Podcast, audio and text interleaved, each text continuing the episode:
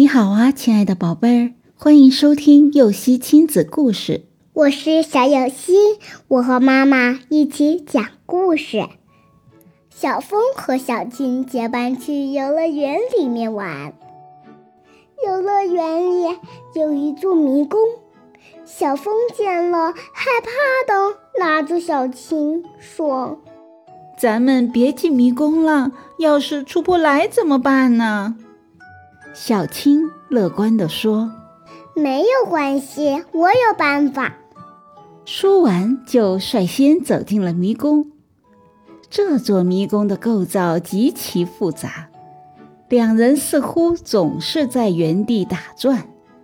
小风急得快哭了，小青却笑着从口袋里掏出一截粉笔，对小风说：“别急。”这个会给我们指路。说完，他就在右手边的墙壁上画了一个小记号，然后带着小风向前走，边走边在右手边的墙壁上做记号。当前面遇到死路时，就回过头来走，仍然在右手边的墙壁上做记号。这样。当遇到两边墙壁上都有记号的路时，就绕过去不走，找没有记号的路走。如果所有的路上都被画了记号，就选只有一边墙壁有记号的路走。用了这个方法，小风和小青果然很快的就走出了迷宫。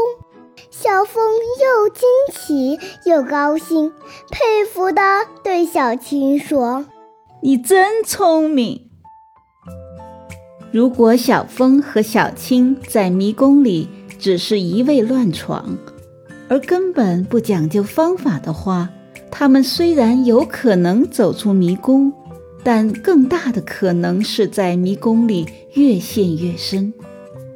聪明的小青想出了好办法，带着小风轻易地走出了迷宫。